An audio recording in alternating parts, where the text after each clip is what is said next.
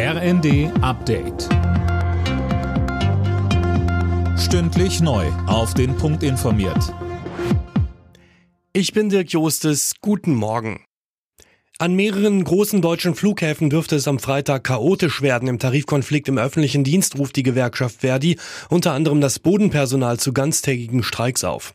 Es drohen Verspätungen und Ausfälle. Betroffen sind unter anderem die Flughäfen Frankfurt am Main, München und Hamburg. Ende März sollen die ersten deutschen Leopard-Panzer in der Ukraine eintreffen. Das hat Verteidigungsminister Pistorius am Abend im ersten angekündigt. Die erste Lieferung soll 14 Panzer vom Typ Leopard 2 umfassen. Mit Blick auf die Forderung der Ukraine auch Kampfjets zu geben, sagte Pistorius. Wir stehen als Bundesrepublik Deutschland mit den bei uns zur Verfügung stehenden Kampfjets überhaupt nicht im Fokus. Es geht um ganz andere Typen.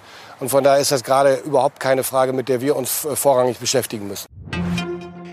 Wie wird künftig mit Extremisten umgegangen, die in Behörden arbeiten? Darüber beraten Kanzler Scholz und seine Minister heute.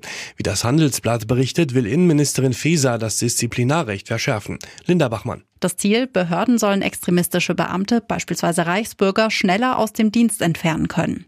Bislang ist ein Disziplinarverfahren an einem Verwaltungsgericht nötig. Das dauert im Schnitt fast vier Jahre. Laut einem Gesetzentwurf soll auf dieses Verfahren künftig verzichtet werden, wenn Beamte gegen die Verfassungstreuepflicht verstoßen. Gewerkschaften kritisieren die Pläne.